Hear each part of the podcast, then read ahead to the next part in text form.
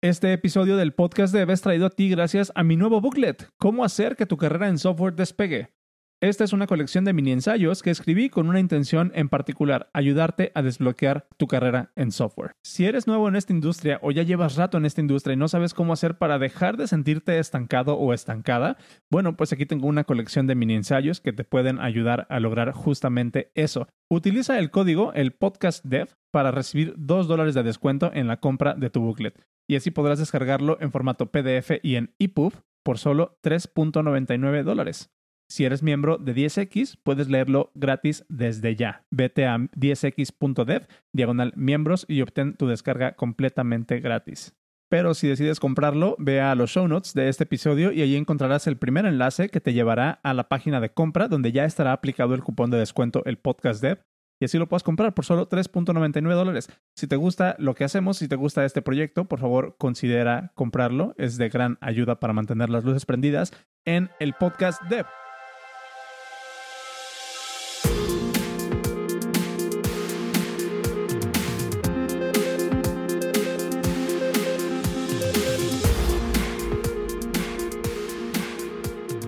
Bienvenido a esto que es el episodio número 103 del podcast Dev. Mi nombre es Oscar Swanros y en esta ocasión tengo conmigo aquí a Noé Domínguez.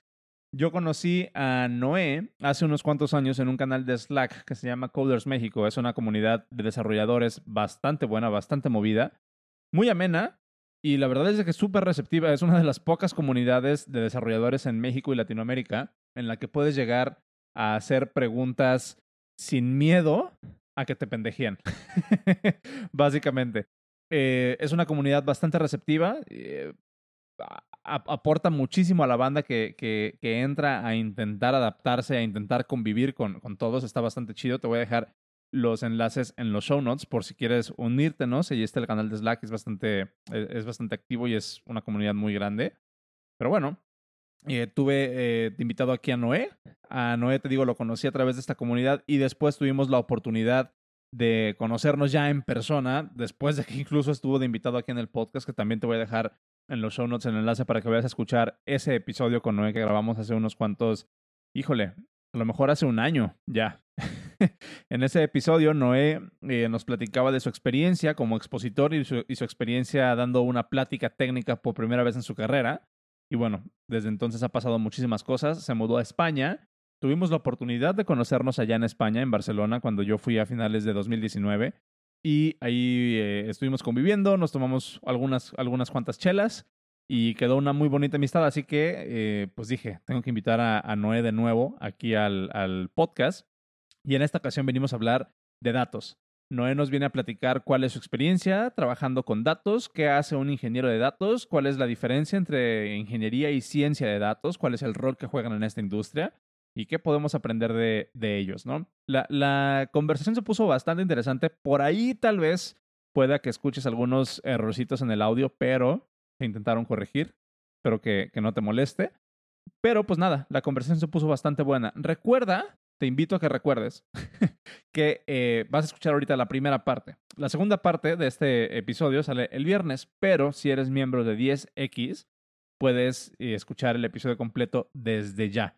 Ve a 10x.dev, todo con letra, 10x.dev, y compra tu suscripción desde 10 dólares al mes o puedes comprarla por 100 dólares al año y tienes acceso a los episodios completos del el podcast Dev, tienes acceso a las transcripciones de los episodios que las estamos creando poco a poco, eh, porque tenemos que hacer las transcripciones de, obviamente, 100 episodios, pero puedes ir para allá y, y, apoyarnos a que el podcast Dev siga con las luces prendidas y te vamos a dar un montón de beneficios, como otra vez los episodios completos del podcast Dev desde el martes. Te vamos a dar acceso a las, a las grabaciones de los office hours que tenemos en Soft Skills para Devs. Te vamos a dar acceso a cupones de descuento, te vamos a dar acceso a eh, los ebooks que estemos publicando de manera completamente gratuita como parte de tu suscripción y muchas, muchas otras cosas de las cuales te vas a ir enterando poco a poco conforme las vayamos publicando. Pero bueno, sin más por el momento, te dejo con esta primera parte de mi charla con Noé y nos vemos el próximo, eh, la próxima semana con otro episodio del el podcast de El siguiente se pone bastante bueno. Nos vemos. ¿Cómo has estado, güey? Bien, bien, bien. Aquí un poco nervioso, apurado, haciendo cosas pendientes. tienes, tienes cosas mucho más importantes que estar haciendo ahorita que, que, estar nervioso por un podcast. Hay otras cosas que me tienen más nervioso. sí, güey. La, la, última vez que estaba, estaba, escuchando el último episodio que, que grabamos mm. y fue eh, a inicios de septiembre del 2019. Sí. O sea, ya hace, ya hace un ratito. Y desde entonces, y lo estaba escuchando hoy en la mañana justo, mm. eh, para decir, pues no, no vamos a repetir, este, mm, para no repetir temas, ¿no? Y saber ah. exactamente cómo, qué, qué, temas ya platicamos. Y fue un episodio muy bueno, me gustó, me gustó un chingo. Pero mm. varias cosas que, que, que, cambiaron desde entonces. En aquel entonces tú todavía vivías en Puebla, güey. Ajá. Nada más para que te... Sí, yo también estaba. ¿En qué momento pasó? Sí, fue antes, después. Sí, también escuché algunos, algunos pedazos y me di cuenta de eso. Dije, wow. Sí, andaba yo como en otra onda. Todavía vivías en Puebla. Todavía no nos conocíamos porque después de ese episodio yo fui a España y allá nos conocimos en España y estuve ahí cotorreando contigo y con, y con tu esposa. Sí. Este, han pasado muchas cosas, güey. Y es un año y cacho. Ya es, ya, pues ya casi dos años. Son un par de meses y ya son dos años de esa madre. Sí. Eh, ¿cómo, has estado? Bien, muy bien. La verdad es que, este, pues como con la, la pandemia, ya sabes que unas cosas buenas, otras no tanto, y etcétera, pero la verdad es que en general muy bien. O sea, como que no hemos tenido ningún problema estando aquí, nos hemos acoplado bien. No. Qué chido. La verdad, sin, sin, sin contratiempos con buenas noticias también. A pesar de la pandemia, pues eh, hemos como seguido nuestras actividades y disfrutando un poco de la ciudad. También hicimos algunos eh, viajes como cortitos aquí en España. Y bien, o sea, la, la verdad, bastante bien. Sí, sí, de repente he visto ahí que, que los, no los estalqueo, ah. pero a, ti, a ti y a tu esposa los tengo en Instagram y de repente me, me aviento sus viajes, este, como, como polizón. ¿No? Ah. Eh, el montón de, de, museos, el montón de, de, comida de repente que suben este, y que andan probando y la verdad se ve bien chido, güey. Sí, la verdad es que bastante a gusto en, esa parte. Aunque la comida, bueno, en México tenemos muchas cosas. Aquí, en México? Eh, pues sí, sí, la verdad hay, hay varias cosas que, que extraño. por ejemplo, los taquitos. Los taquitos, güey. Eh, recuerdo, recuerdo muy bien que cuando estaba allá en Barcelona, que tuvimos chance ahí de cotorrar unos cuantos días, fuimos justo a un restaurante poblano. No sé si te acuerdas. Ah, sí, sí, sí, sí. fuimos a un restaurante poblano. Eh, mm. no recuerdo exactamente dónde tú sabrás un poco más, no sé si te acuerdas. Este, en el, ¿cuál en el Borne. se llama San Pedrito. Hay uno en Puebla igualito. Ajá, justo que esa era como, como el, la idea, ¿no? Que replicaron un restaurante poblano ahí en, en medio de Barcelona, güey. Sí. Entonces, este, sí, sí, extrañas, sí extrañas México. Sí, claro que sí. Sí, hay, hay varias cosas de, de, allá, los taquitos. No, a la familia también, sobre todo así como de que, pues los, ya tiene dos años que, que estamos aquí casi y pues sí, sí hace falta como pues ver a, nuestras familias, a nuestros hermanos, nuestros papás, primos, etcétera. Sí, porque hemos querido ir como ya dos veces y, y no se ha podido. No, pues ha, estado complicado este último año. Sí, ha estado complicado. Entonces, este, pues bueno, incluso ahora que estamos embarazados, pues estábamos igual entre que venía nuestra familia, no venía, o sea, como con esto de la pandemia es vivir un día a la vez, o sea, está cañón. Sí. Está canijo, porque no, no, te deja como tomar ciertas libertades que, que, de repente pues puedas ponerte a planear con algunos meses, ¿no? De, de antelación.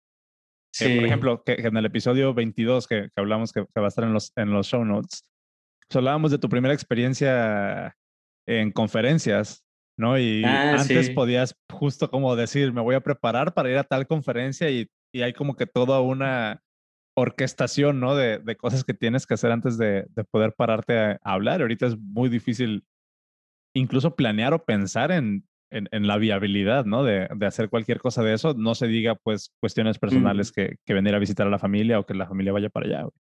Está, está cabrón. Sí, está, está complicado. Aparte de que todo se ha convertido como a online, entonces ya también es como bastante diferente. O sea, las conferencias. Sí. sí. Que, que, que, justo, que justo por ahí podríamos, podríamos empezar como a meter el hilo, güey. ¿Has, has, te ha tocado dar, como para hacer callback al, episodio pasado, ¿has participado en más conferencias? ¿Has, has tenido chance de, de, hablar en más lugares y cómo ha sido diferente la experiencia online con respecto a lo que viviste hace un año que fue tu primera charla en Vallarta, ¿no? Creo que fue en, en PyCon. Sí, fue en el PyCon Latam de Vallarta. Y, pero no, desde, desde entonces no he vuelto como a las conferencias. Varias se cancelaron, que estaban como en, o sea, en puerta.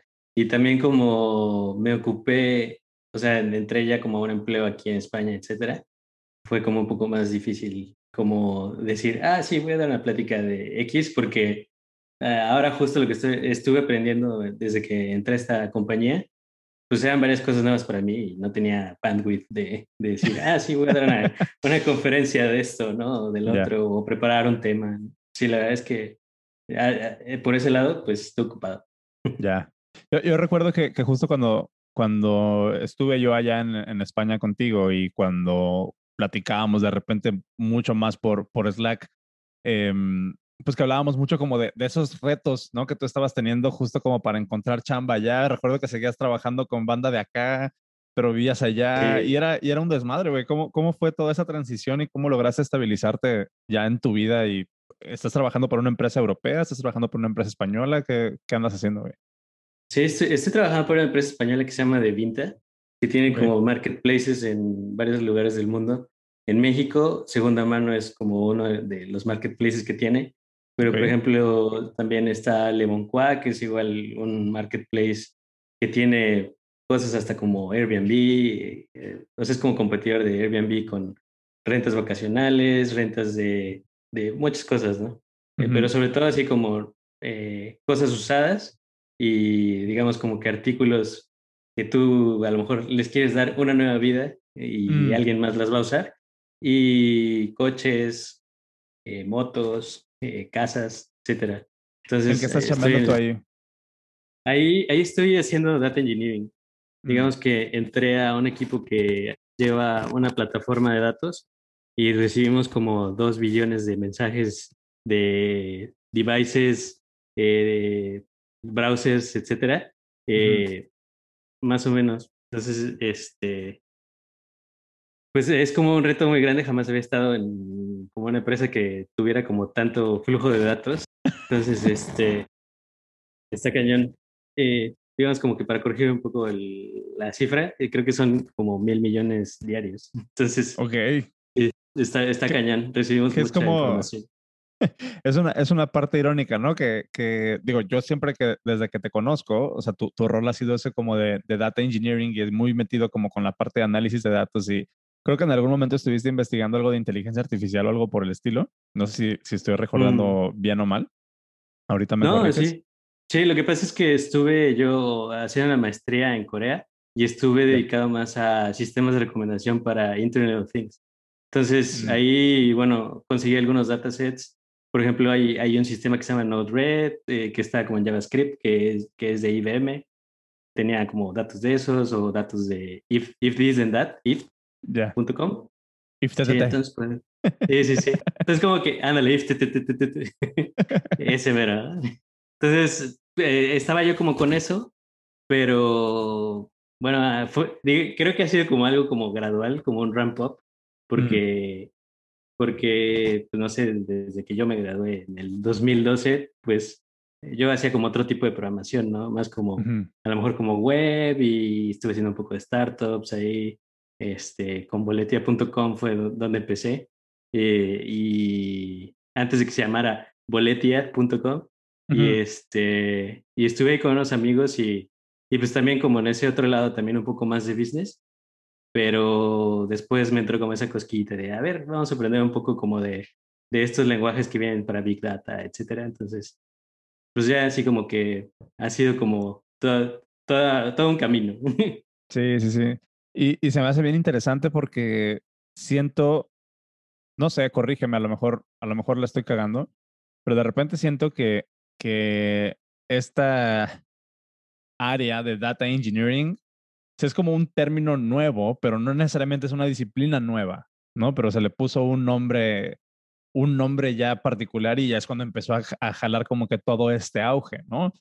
Y es como una, una disciplina ahí adyacente de, de, la programación y de la ingeniería y de todo eso, pero que de repente a muchas personas como, como yo, te puedo decir, ni siquiera sé realmente si hacer data engineering es necesariamente lo mismo que hacer inteligencia artificial o si una va después de la otra o si una engloba la otra o cómo se complementan. Y, creo que ahí es donde tú nos podrías esclarecer mucho eso, porque aparte, digo, después en el episodio vamos a hablar de, de, otra cosa que te gusta mucho, que es el, el crowdsourcing y de cómo eso, mm. cómo, es como una tendencia de, de, pensamiento y una filosofía con la que desarrollas tú soluciones, ¿no? Entonces, pues no sé, güey, ¿por, ¿por, dónde quieres empezar? ¿Por dónde empezamos a rascarle?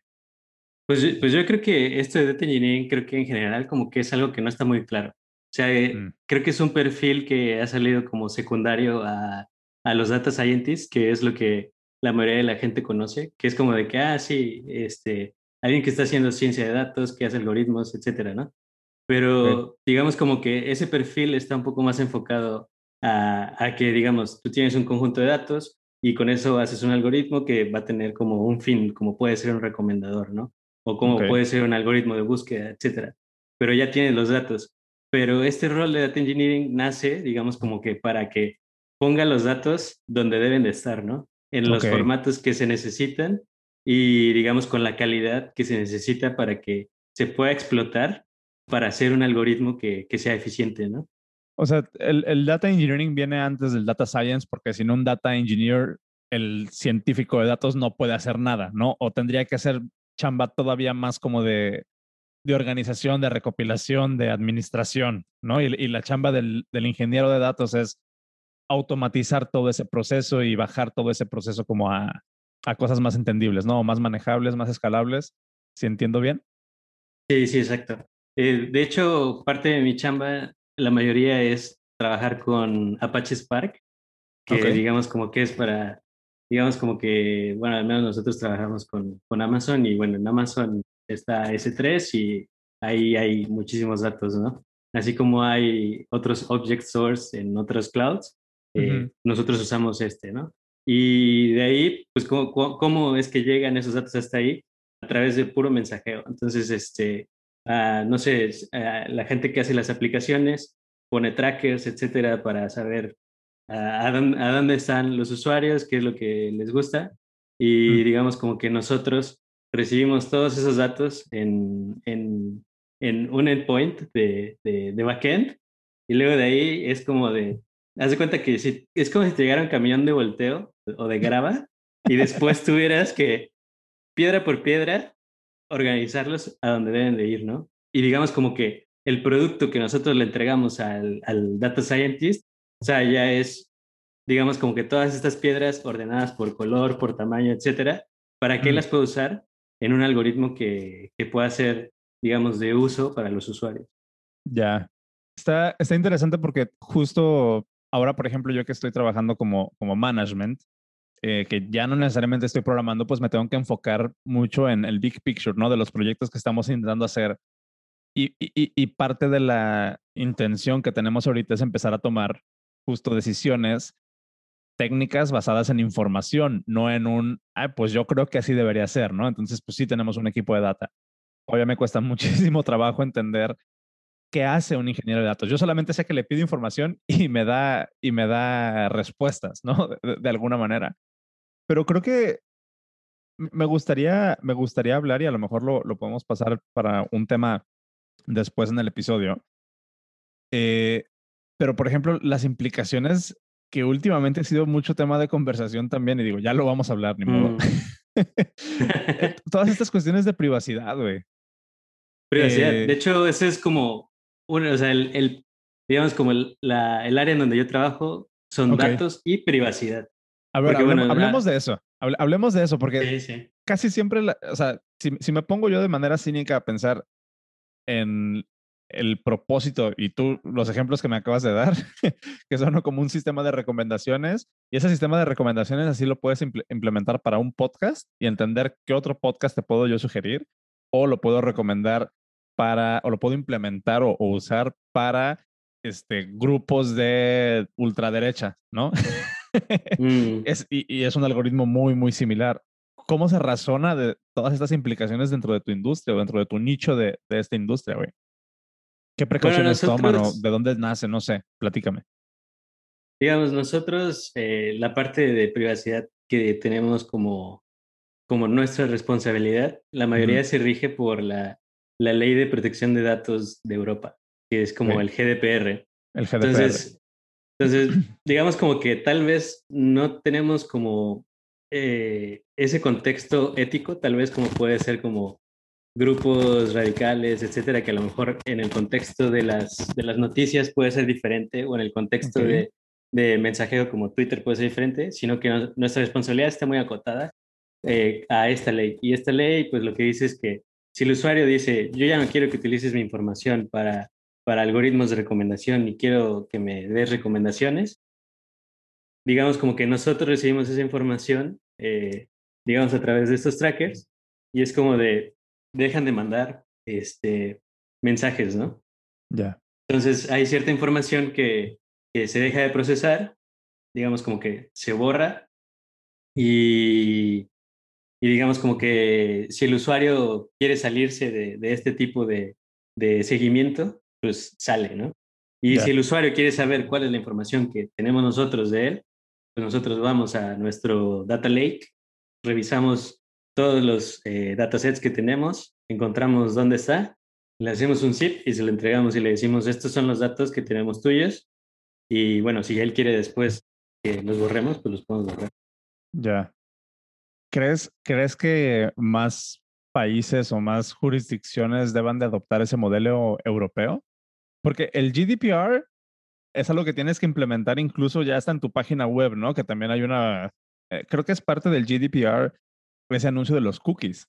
De los cookies, exacto. ¿No? Que te, que, te aparecen. Y, güey, pues yo estoy en México o estoy en, en, en América y aún así mm. visito sitios que me piden confirmación del uso de, de, de, cookies y que me piden como ese consentimiento, ¿no? O sea, ¿cuáles, ¿cuáles son las implicaciones de todo esto desde el punto de vista de ingeniería de datos? ¿Qué tanto les está pegando a ustedes esta regulación o qué tan más difícil hace su trabajo como, como ingenieros de datos? Bueno, yo llegué y ya estaba implementado. ¿Ya? ok, ya, ya no te tocó a ti resolver ese problema. ya, no me, ya no me tocó resolver eso, ¿no? Entonces, este, no, digamos como que no me tocó esa transición, pero algo que sí hemos estado haciendo son herramientas para escalar, porque mm. digamos como trabajamos un poco como en esta manera como federada, o sea, como la, fe, la Federación Mexicana, así que hay como un gobierno central y de ahí hay estados, en, por ejemplo, en México, o sea, aquí nosotros, cada empresa es independiente, ¿no? Entonces nosotros trabajamos en un equipo central en el que solo vienen y nos piden cosas, ¿no? Entonces, mm. eh, nos dicen, bueno, quiero que me ayudes a borrar estos datasets, quiero que me los hospedes, quiero que me des un servicio para hacer queries sobre esto, quiero que me hagas este, otros, otros, este, otras analíticas y, y todo eso pues lo podemos hacer. Pero creo yo que sí es algo como que ha cambiado toda la industria en, en Europa y ha generado muchísimo trabajo de esto. Eh, y creo que la ley más ética o digamos como que protege más al usuario es la de aquí, porque por ejemplo, creo que en California hay, hay un acto también como de, de, privacidad, pero por ejemplo no tiene, eh, digamos, como estatutos que digan cuánto tiempo puedes guardar la información, sino que allá es como pues eh, las empresas pueden guardar su información por el tiempo que quieran y este y digamos como que está un poco más sesgada hacia el lado de las empresas eh, bueno porque pues obviamente Estados Unidos tiene Facebook tiene otras empresas muy grandes que que digamos como que utilizan esta información para su provecho y en realidad si no lo hicieran pues se estarían dando un balazo en el pie no y, Pero aquí en Europa, la, estas, digamos, estas leyes, pues reflejan como otro tipo de pensamiento donde se privilegia mucho más al usuario. Ok, eso está bien interesante. Otra, otra cosilla de repente que me queda mucho de, de duda con respecto a la ingeniería de datos es cuál es la progresión de, carrera. O sea, no sé, de repente yo tengo como que muy claro cuál es ese escalón ¿no? Que tienes que subir como ingeniero de software, ¿no? ¿Qué es lo que tienes que saber? ¿Qué es lo que tienes que aprender? De repente me he encontrado como con esta idea de, de que los ingenieros de datos pues, están más enfocados en los datos, no necesariamente en las herramientas, ¿no? Eh, o no sé si a lo mejor yo lo estoy confundiendo con la ciencia de datos, pero no sé, o sea, bueno, ¿cómo empezaste tú y qué, digo, porque sé que haces Python y sé que trabajas con Python y que sí conoces la, herramienta, pero qué tanto te enfocas en la herramienta? Pues en realidad es, la herramienta secundaria, porque, mm. bueno, no sé, el, somos, un, somos un equipo que somos como nueve personas, más o menos. Mm. Algunos saben, son, son muy buenos en Python. El, uno de los lenguajes que usamos mucho es Scala, eh, porque por ejemplo Spark pues, está escrito en Scala. Tiene wrappers hechos en Python como PySpark, pero está escrito en Scala. Entonces, por ejemplo, utilizamos muchas cosas de JVM. Entonces, eh, utilizamos Scala, utilizamos Kotlin, eh, hacemos scripting de Shell, hacemos Python, hacemos frontend, pero tenemos ya ahora un frontend dedicado que nos ha salvado la vida y está haciendo muchas cosas. Hacemos APIs de backend, hacemos este, cosas en Kubernetes, porque toda nuestra eh, infraestructura está hecha con, con Kubernetes, eh, sobre todo para lanzar como eh, pues controladores de, de, Spark que después se convierten como en job. Y creo que es como de todo. Es un stack muy similar entonces a desarrollar software, nada más que lo están implementando en, en otro tipo de disciplina, ¿no? Que es pues administrar datos o, o procesar o procesar estos datos masivos. Sí, sí. Y en realidad lo que utilizamos nosotros más es eh, Spark y Kafka.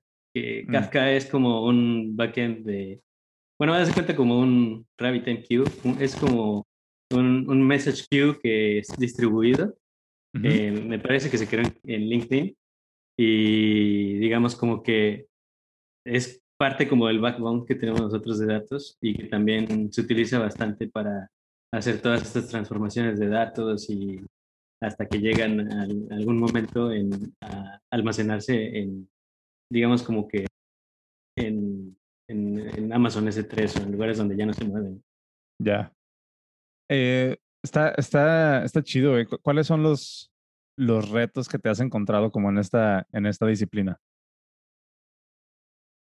Pues, en tu formación como ingeniero de datos, Mm. ¿Qué es luego lo que, te, lo que te ha metido el pie? Lo que me ha metido el pie, creo yo que una de las partes más difíciles es como las operaciones en general. O sea, como, o sea, también debe tener como un poco como de esta sensibilidad de, de DevOps. O sea, porque por ejemplo nosotros somos responsables de todos esos mensajes que atraviesan la, eh, la plataforma de datos. O sea, ese, ese mil millón de mensajes que, que pasan. O sea, nosotros tenemos un on-call de eso y es como tenemos muchísimas métricas. Por ejemplo, es algo nuevo que yo he aprendido, o sea, hacer métricas de todo, ¿no? O sea, como que esta parte de, de, o sea, los sistemas, mucho, es como de, dices, bueno, hay, hay, una, hay, una, hay una función en la que eh, tienes que estar como midiendo, no sé, por ejemplo, quieres calentar el agua a 100 grados, ¿no? Entonces, quieres, tienes que saber cuánto lo vas a calentar para llegar ahí y mantenerla en 100 grados, ¿no? O sea, que para que llegue a ebullición. Eh, digamos como que ese es como un sistema básico y a lo mejor con, o sea, digamos como que necesitas algo para medirlo. O sea, si, si vas, quieres saber como cuánto lo vas a calentar, no sé. Tal vez ya me estoy enrollando demasiado, pero de, parte de, la disciplina esta de sistemas es que necesitas medir las cosas. Y nosotros tenemos como métricas de todo. Entonces, este, si queremos nosotros tener un SLA de que, en el que los datos van a llegar 10 eh, minutos después a Amazon S3 de que tocan el primer punto en la plataforma, pues entonces tenemos que medir, tenemos que tener algo que nos mida que a los 10 minutos ya están ahí. Y si hay un minuto de retraso, mm, es Service Level Agreement. Entonces es como, digamos, como que nosotros tenemos un contrato en donde decimos que nuestra la información que nos mandes en 10 minutos la vas a tener en, en Amazon S3. Entonces, eh, porque a lo mejor de, de, ahí en adelante dependen otros sistemas, ¿no?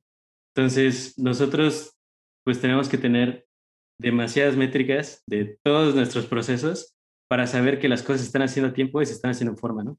Entonces, a mí no me había tocado antes en ningún trabajo hacer este tipo de cosas.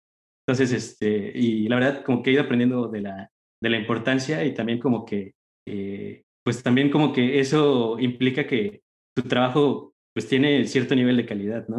O sea, porque te estás jugando tú, digamos, como el pellejo, porque las cosas salgan como, como tienen que ser. Como tienen que salir. Y también la implicación ahí está interesante porque un equipo de datos, si entiendo bien, trabaja de manera transversal, ¿no? O sea, tú tienes como mucha injerencia o tienes un potencial muy grande de meterle el pie a otro equipo de ingeniería, pero también al equipo de business.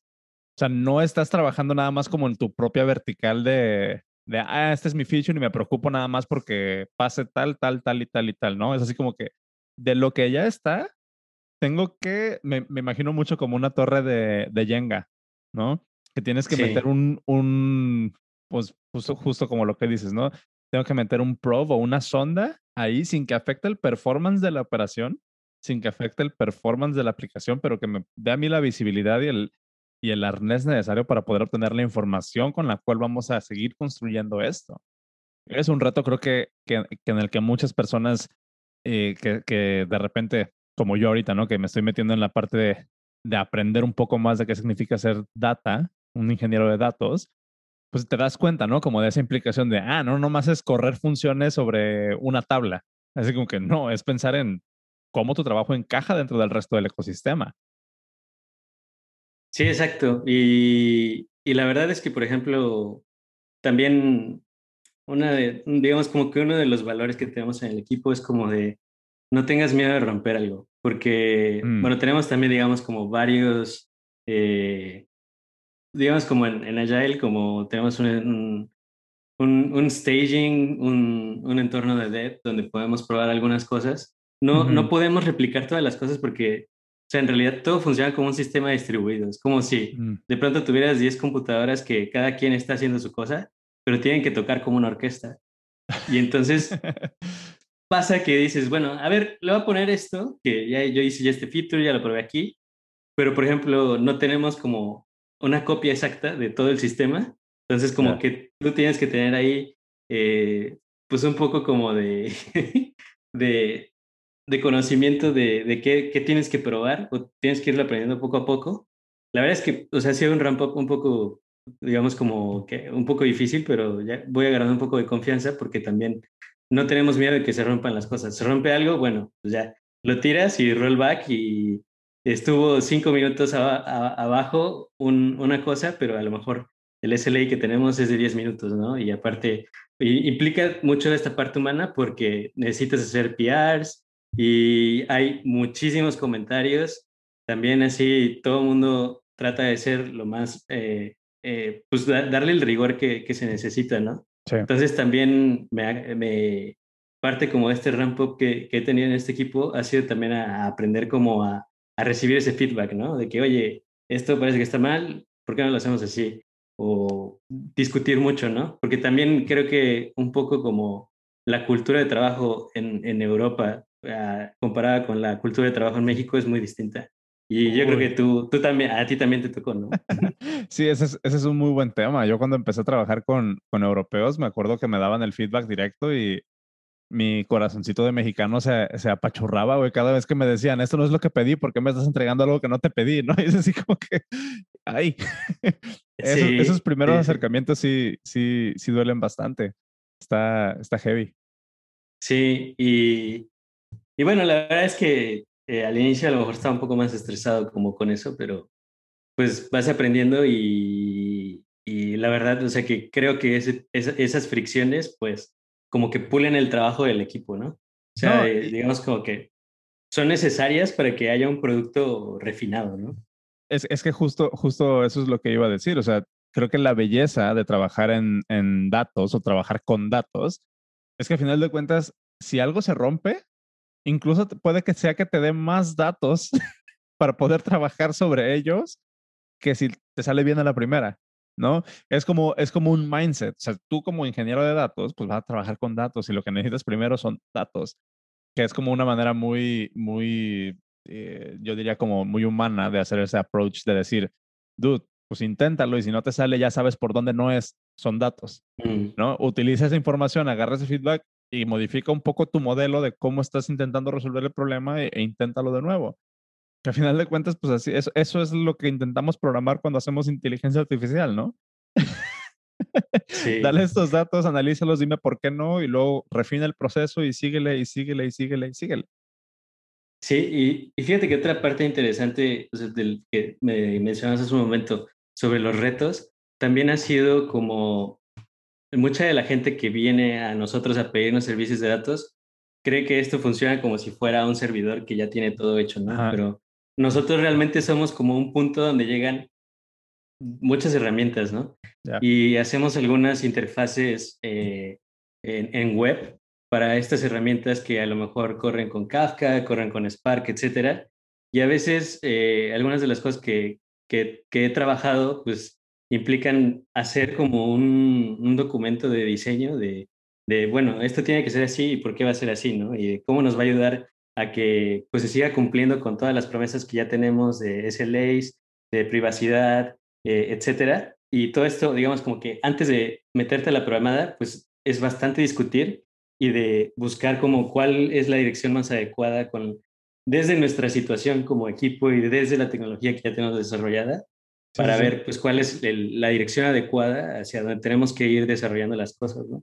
Sí. está, está, interesante porque luego... Por ese lado ha sido interesante. Está, está padre. Luego también creo que podemos llegar a caer como en el, er, en el error, ¿no? Y, y, me gustaría conocer tu perspectiva de esto también.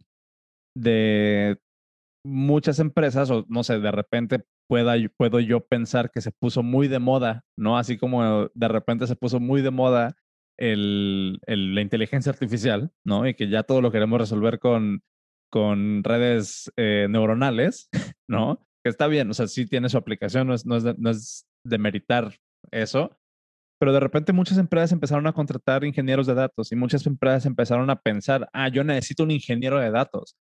Desde tu perspectiva que estás dentro de esa industria y de que estás realmente pues, en, el, en el ojo del huracán, ¿alcanzas a distinguir cuál, cuál es el punto de inflexión en el que una empresa empieza a necesitar un ingeniero de datos dentro de su equipo? O sea, no sé exactamente. resuelve un ingeniero de datos de manera así como puntual, donde diga un ingeniero de datos es la solución. O empezar a hacer ingeniería de datos en general. Pero yo creo que, o sea, cuando la empresa tiene dentro de su modelo de negocios, eh, digamos, como que analizar datos, o sea, ya es como de, en algún momento los vas a necesitar. A lo mejor puedes tener un equipo que se alimenta con una pizza y que este, y donde tienes a lo mejor un científico de datos y a lo mejor un generalista que a lo mejor también puede hacer esta parte de data engineering, pero, o sea, esto va creciendo, creciendo y creciendo, ¿no? Y conforme tienes más eventos y tienes más eh, dispositivos, depende de tu plataforma, eh, pues esto se va haciendo más complejo, ¿no? O sea, por ejemplo, ah, si necesitas a lo mejor tener un catálogo de todos esos eventos y hacer como, digamos, una, un, un razonamiento detrás de, qué eventos necesitas para medir ciertas cosas, pues yo creo que también eso ya lo pone un poco, o sea, como en discusión o sobre la mesa. Pero, por ejemplo, para que te des una idea, el, el área de, privacidad y datos en la que yo trabajo somos más o menos como 100 personas.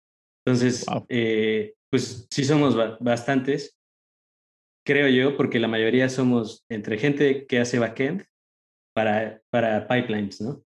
Eh, gente que hace ingeniería de datos, analistas de datos, científicos de datos, eh, gente que se dedica solamente a la parte legal de privacidad, mm. gente que hace recomendadores, gente que hace sistemas antifraude, gente que hace eh, algoritmos para detectar objetos en imagen.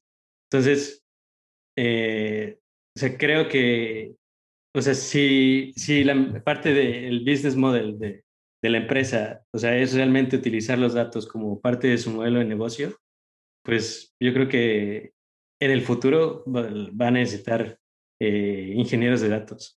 Ya. Sí, y, y, ahorita lo que estás mencionando me da como, o sea, me, abre un panorama bien interesante, porque dices, dentro de un mismo equipo puedes tener múltiples disciplinas y muy probablemente todos están trabajando con el mismo dataset, simplemente moldeándolo, viendo desde diferentes perspectivas y, dándoles como que una utilidad completamente diferente, ¿no? Y esa, esa parte está bien interesante, como de un mismo data lake o de un mismo data warehouse, o que, que, todavía no me queda muy clara esa terminología de si es diferente un data lake de un data warehouse. ¿Sí, sí, son, ¿Sí son términos diferentes?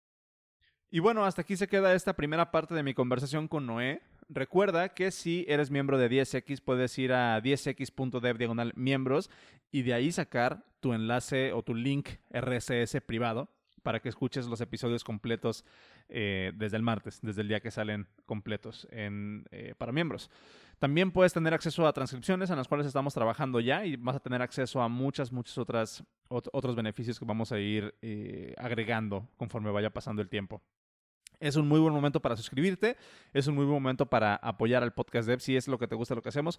Pero, pues el viernes vas a tener aquí la segunda parte en este feed completamente gratis para que lo termines de escuchar y termines de escuchar esta conversación con Noé. Muchas gracias, nos vemos el viernes.